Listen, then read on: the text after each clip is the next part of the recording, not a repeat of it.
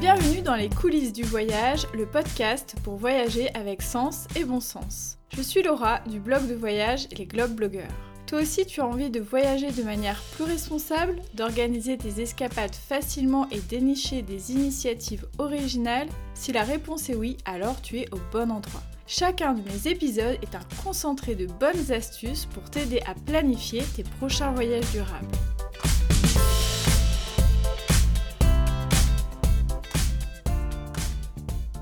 Hello hello, j'espère que vous allez bien. Je suis ravie de vous retrouver pour un nouvel épisode des coulisses du voyage.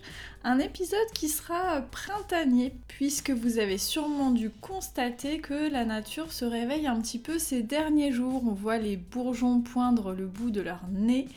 On voit les pruniers en fleurs, c'est vraiment magnifique. J'ai même vu des magnolias qui commençaient à s'épanouir dans les jardins, les petits crocus, etc. Et toute cette effervescence m'a donné envie de vous partager quatre escapades printanières à faire dans les prochains mois, notamment pourquoi pas pendant les vacances de printemps justement. Mais avant de rentrer dans le vif du sujet, je voulais vous lire un gentil commentaire de Chris qu'elle m'a laissé sur Apple Podcast. Elle me dit des sujets et des invités toujours très pertinents autour du tourisme durable et slow instructif et toujours un plaisir à écouter. Merci. Et eh bien Chris, c'est plutôt moi qui te remercie d'avoir pris le temps de me mettre 5 étoiles et un commentaire sur Apple Podcast. Sachez aussi que cet épisode, tout comme les deux derniers, a été réalisé en collaboration avec Génération Voyage, qui est un média de voyage qui propose également de nombreux contenus sur la thématique du voyager autrement. Donc ça peut être un très bon outil pour vous aussi pour préparer vos voyages. Allez, sans plus attendre, c'est parti pour ces quatre escapades printanières.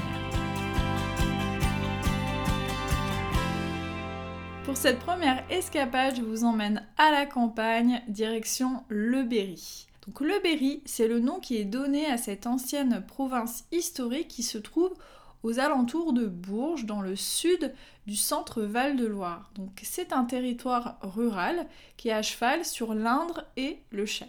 J'ai eu envie de vous parler du Berry parce que je trouve que c'est un coin particulièrement joli à la campagne et il y a aussi du patrimoine à découvrir. Ma première suggestion quand vous allez dans le Berry, c'est de vous rendre à Bourges et de visiter ces marais en compagnie d'un guide naturaliste. Alors, vous ne le savez peut-être pas, mais Bourges a la particularité d'avoir de nombreux marais au centre même de la ville. En fait, avant, il y avait des marécages qui ont petit à petit été aménagés, modifiés par l'homme pour être exploités, notamment pour le maraîchage. Aujourd'hui, ces marais forment une multitude de petits jardins particuliers et on peut s'y balader au bord de l'eau. Ce qui est intéressant si vous le faites avec un guide naturaliste, c'est que vous allez découvrir que ces marais en plus d'être des lieux très sympas pour flâner, pour passer des bons moments, sont aussi des lieux d'une extrême biodiversité. Deuxième idée dans le Berry, c'est de découvrir l'abbaye de Noirlac et son bocage. Alors là, on est sur une suggestion qui allie culture et nature. Déjà, l'abbaye de Noirlac, c'est une très très belle abbaye avec un joli cloître où on aime aussi euh, se poser pour profiter euh, des rayons du soleil. Mais l'abbaye est surtout aussi connue pour son bocage. Alors ceux qui ne sont pas familiers de ce terme, sachez que le bocage en fait désigne des champs qui sont séparés en fait par des haies vives. Donc en fait ça donne des petites parcelles qui sont séparées et cultivées. Et quel est l'intérêt de ce type de milieu? C'est encore une fois la biodiversité puisqu'en fait ces haies sont de formidables abris pour de nombreux animaux, donc des insectes, des oiseaux, des amphibiens aussi. Et elles ont aussi comme fonction de limiter à la fois l'érosion des sols, de retenir l'eau, et puis aussi elles protègent du vent. Troisième suggestion, si vous allez dans le Berry, je vous conseille vraiment, surtout au printemps, d'aller flâner dans le parc floral d'Apremont sur Allier. Donc c'est un parc qui est labellisé Jardin remarquable, donc tout est dit.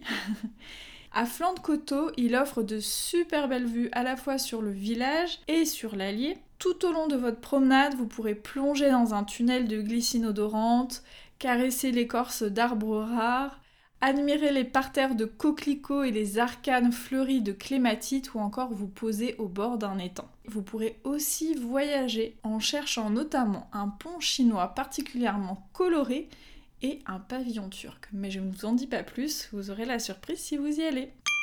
Mon coup de cœur dans le Berry. Lors de mon séjour dans le Berry, j'ai particulièrement aimé me poser au bec d'Allier, qui est la confluence entre l'Allier et la Loire. Donc une confluence, c'est là où se rejoignent deux cours d'eau, deux fleuves, et ce sont souvent des lieux particulièrement beaux, particulièrement poétiques. Là, vous avez par exemple des bancs de sable où on voit des oiseaux euh, évoluer. L'eau est perturbée justement par euh, ces petits îlots qui se forment euh, au gré des saisons. Et donc ce sont des environnements vraiment ressourçants, d'une extrême beauté, notamment aux aurores ou au coucher du soleil. Et pour ceux qui sont un petit peu plus sportifs, sachez que vous pouvez aussi y faire du canoë. Le point de départ pour visiter le Berry, ça peut être la ville de Bourges, bien entendu, qui est vraiment aussi très intéressante à visiter et qui se situe seulement à 2 heures de Paris. Petite astuce logement si vous passez par Bourges, je vous recommande la chambre d'hôte qui s'appelle les Bonnets Rouges. Ça a beaucoup de charme, donc euh, retenez cette adresse. Côté assiette, filet réservé au restaurant Les Gargouilles. Vous ne serez pas déçus à la fois parce qu'on vous sert, mais aussi par la vue époustouflante que vous aurez sur la cathédrale de Bourges qui mérite elle aussi le coup d'œil. Pour la deuxième escapade, l'odeur iodée remplace celle de la terre. Je vous propose une balade marine à Belle-Île-en-Mer. Bon, je sais qu'il n'est plus nécessaire de présenter cette île mythique qui porte si bien son nom, mais justement, comme elle est particulièrement fréquentée, notamment en été, je me suis dit que ce serait intéressant de vous la suggérer pour une escapade hors saison au printemps. Pour ceux qui ne connaissent pas Belle-Île, Sachez que c'est un joli concentré de Bretagne. On y retrouve des petites maisons aux volets colorés, les côtes escarpées, les criques sauvages et les petits ports de cartes postales. C'est bien simple, tout est beau à Belle-Île-en-Mer. Pour vous en convaincre, je vous recommande tout simplement de suivre le sentier côtier et de chercher par vous-même les plus belles plages et les plus beaux endroits. Vous pouvez le faire bien sûr euh, en priorité, j'ai envie de dire, à pied ou en vélo, comme ça vous pourrez vraiment euh, aller partout et vous arrêter au gré euh, de vos envies. Sachez qu'il est aussi possible de faire le tour de l'île en van. J'ai eu l'occasion de le faire, j'avais loué un van vraiment trop mignon, un van vintage, et c'était vraiment très sympa de pouvoir se réveiller avec la plage rien que pour soi. Alors attention, hein, si vous faites ça, sachez qu'il n'y a que 10 spots autorisés pour le bivouac sur l'île, en tout cas au moment où je l'ai fait. Renseignez-vous bien sur la législation, mais c'est vraiment une très très belle expérience. Au-delà de l'aspect nature, je vous recommande aussi énormément d'aller au port de Sauzon. C'est vraiment un village à croquer, une jolie carte postale. Il est super agréable de s'y poser pour admirer les embarcations osciller sur l'eau. Et puis il y a aussi euh, de jolies boutiques d'artisans. Mon coup de cœur à Belle-Île, c'est euh, sans nul doute les aiguilles de porc-coton. Donc c'est des pics rocheux qui sont attaqués par les vagues. Elles sont d'une grande photogénie quelle que soit la météo. Les falaises sont vraiment impressionnantes, c'est un décor qui bouscule et qui coupe littéralement le souffle. Pour accéder à ce euh, joyau breton, il faut prendre un ferry depuis Quiberon. Vous en aurez pour 45 minutes environ. Il y a des départs toute l'année. Et sinon, en fonction des saisons, sachez qu'il y a d'autres points de départ qui sont possibles, notamment le Croisic ou Vannes.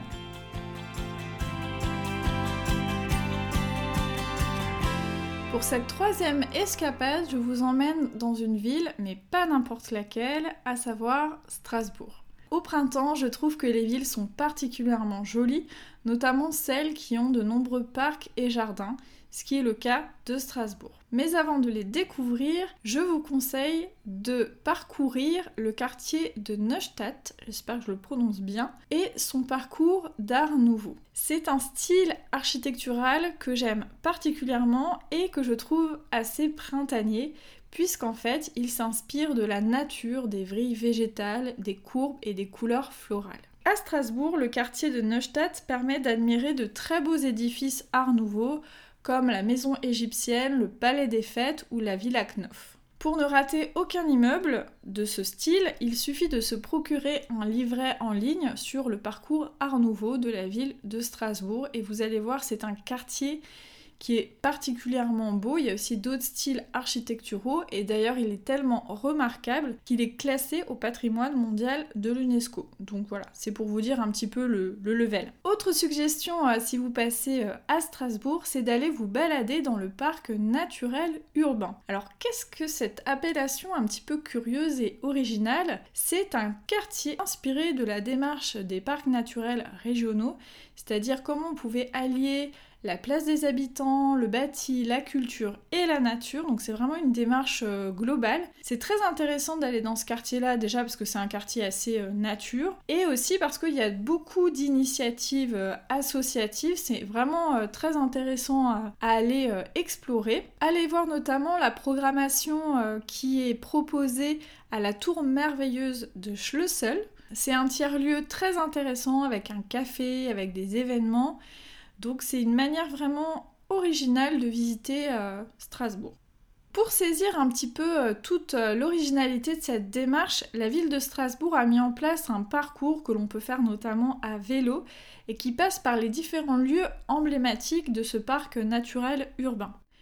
La ville de Strasbourg, notamment le quartier de la Petite France, est déjà vraiment très très fleurie, mais pour profiter encore plus de cette exubérance végétale du printemps, je vous recommande d'aller au parc de l'Orangerie. C'est vraiment un très très beau jardin il y a de nombreux massifs, de nombreuses ambiances différentes. Et surtout on peut aussi y observer les cigognes qui à partir du printemps reviennent nicher sur les toits des différents euh, édifices. On peut vraiment les voir de très très près. Donc pour les amoureux des oiseaux c'est juste euh, époustouflant. Et c'est aussi très agréable de les voir voler euh, au-dessus du jardin. Comme ça c'est c'est d'une poésie euh, inouïe, donc euh, vraiment rien que d'y penser, moi j'ai envie d'y retourner là tout de suite, donc euh, n'hésitez pas à aller rendre visite aux cigognes du parc de l'Orangerie.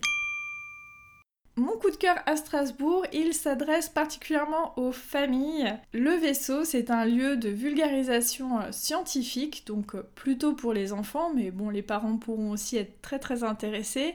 Et franchement, sachez que si vous emmenez votre enfant là-bas, vous serez perçu comme le meilleur papa ou la meilleure maman du monde parce que vraiment c'est un lieu hyper ludique, on peut apprendre par exemple la construction, l'architecture, l'électricité, la biologie, tout ça de manière très très ludique. Il y a aussi des séances de cinéma euh, spécifiques, il y a tout un tas d'animations. Pour vous dire, mon fils y allait cet été et il m'en parle régulièrement Strasbourg est bien entendu une ville extrêmement bien desservie en train. Elle a seulement 1h46 de Paris, 3h de Lille ou environ 5 heures des villes plus à l'ouest comme Rennes, Nantes et Bordeaux. On peut très bien visiter la ville sans voiture, notamment à vélo, c'est très sympa. Et il y a beaucoup beaucoup d'adresses où manger local, de saison ou bio. Je peux vous recommander notamment euh, le Botaniste, qui est une belle adresse qui met à l'honneur les produits frais de saison et locaux. C'est pas forcément très donné, mais vous avez une cuisine vraiment euh, très créative. Pour manger sur le pouce, mais sainement, je vous recommande le café potager qui propose des salades, des quiches, des soupes et des bowls avec de nombreuses options végétariennes. C'est frais, fait maison et très très bon. Et pour dormir, je vous recommande l'hôtel Tandem qui est juste à côté euh, de la gare et qui est un hôtel éco-responsable qui met en place vraiment de nombreuses actions pour euh, limiter euh, son impact. Donc ça passe par une démarche déjà zéro déchet, par un buffet au petit déjeuner qui est fait uniquement de pâtisserie maison avec des produits locaux, etc. Et euh, l'établissement met aussi des vélos à votre disposition pour privilégier les transports doux. Et pour ne rien gâcher, c'est un hôtel avec un design et des ambiances vraiment euh, très très jolies.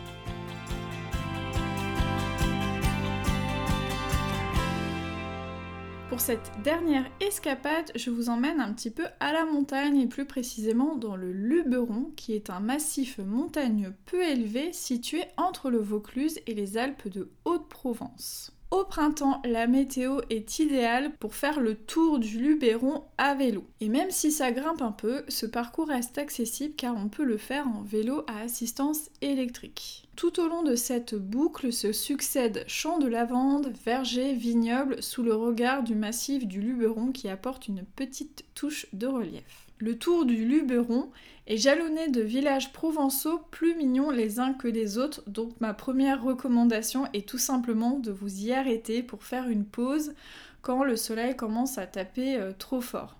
Donc parmi les villages que j'ai particulièrement aimés, il y a celui de Lourmarin, de Ménherbe, de Roussillon ou bien encore de Cucuron.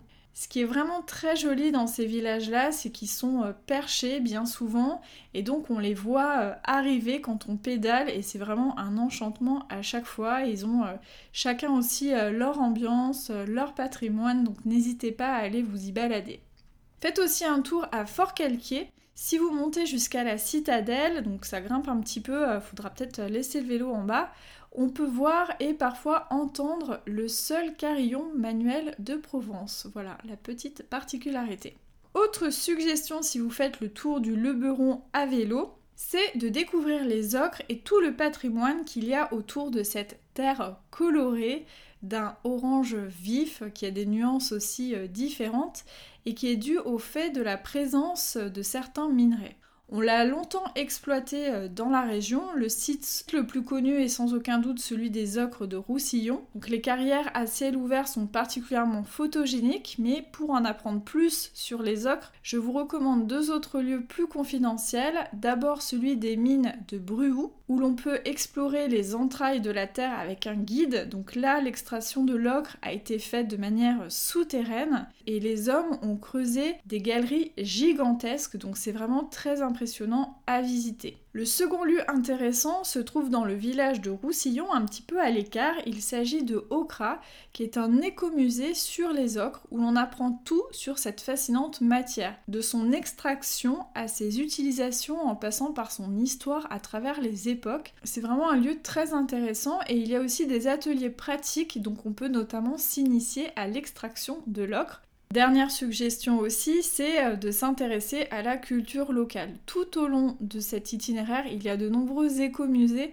pour en apprendre plus sur les traditions locales, notamment tout ce qui est lié à l'agriculture. Donc vous avez le musée de la lavande, celui de l'olivier, ou bien encore le domaine de la citadelle pour mieux connaître le terroir viticole et découvrir aussi le surprenant musée du tire-bouchon. Croyez-moi, ce n'est pas une blague et c'est un musée plus surprenant qu'on pourrait le penser. Mon coup de cœur dans le Luberon, c'est d'aller passer une nuit dans une tente insolite au camping des étoiles à Saint-Michel, l'Observatoire. Une fois que le soleil se couche, le spectacle commence puisqu'à cet endroit-là, on est dans une zone du ciel où il y a très très peu de pollution lumineuse et on peut observer très facilement la Voie lactée. Et si vous voulez creuser un petit peu vos connaissances astronomiques, il y a justement l'observatoire qui propose de nombreuses animations. Pensez simplement à réserver à l'avance. Pour démarrer ce tour du Luberon, je vous recommande d'arriver en train à Cavaillon. De là, vous aurez de nombreuses possibilités pour louer euh, des vélos. L'itinéraire est très bien balisé. En général, il faut compter un minimum de 5 jours pour faire le tour, mais après vous pouvez faire moins, plus si vous enlevez euh, par exemple certaines portions ou si vous le faites en vélo électrique. Donc ça, je vous laisserai voir euh, ce qui est le plus pertinent pour vous. Et justement, pour vous aider à organiser ce séjour à vélo, vous aurez toutes les informations sur le site de Vélo Loisirs Provence, que ce soit les loueurs, les itinéraires, les hébergements euh, accueil vélo, etc., etc. Si jamais toutes ces destinations vous ont donné envie de faire une escapade printanière, sachez que j'ai un article détaillé pour chacune d'entre elles sur mon blog. Je vais vous mettre les liens dans la description de l'épisode tout simplement et vous aurez aussi euh, d'autres recommandations par Génération Voyage dans un article qu'ils ont écrit sur différentes destinations éco-responsables en France. Donc je pense qu'avec tout ça, vous êtes parés pour faire de longs week-ends ou de petites escapades printanières. En tout cas, je vous le souhaite et euh, je vous retrouve très très vite pour un nouvel épisode des coulisses du voyage.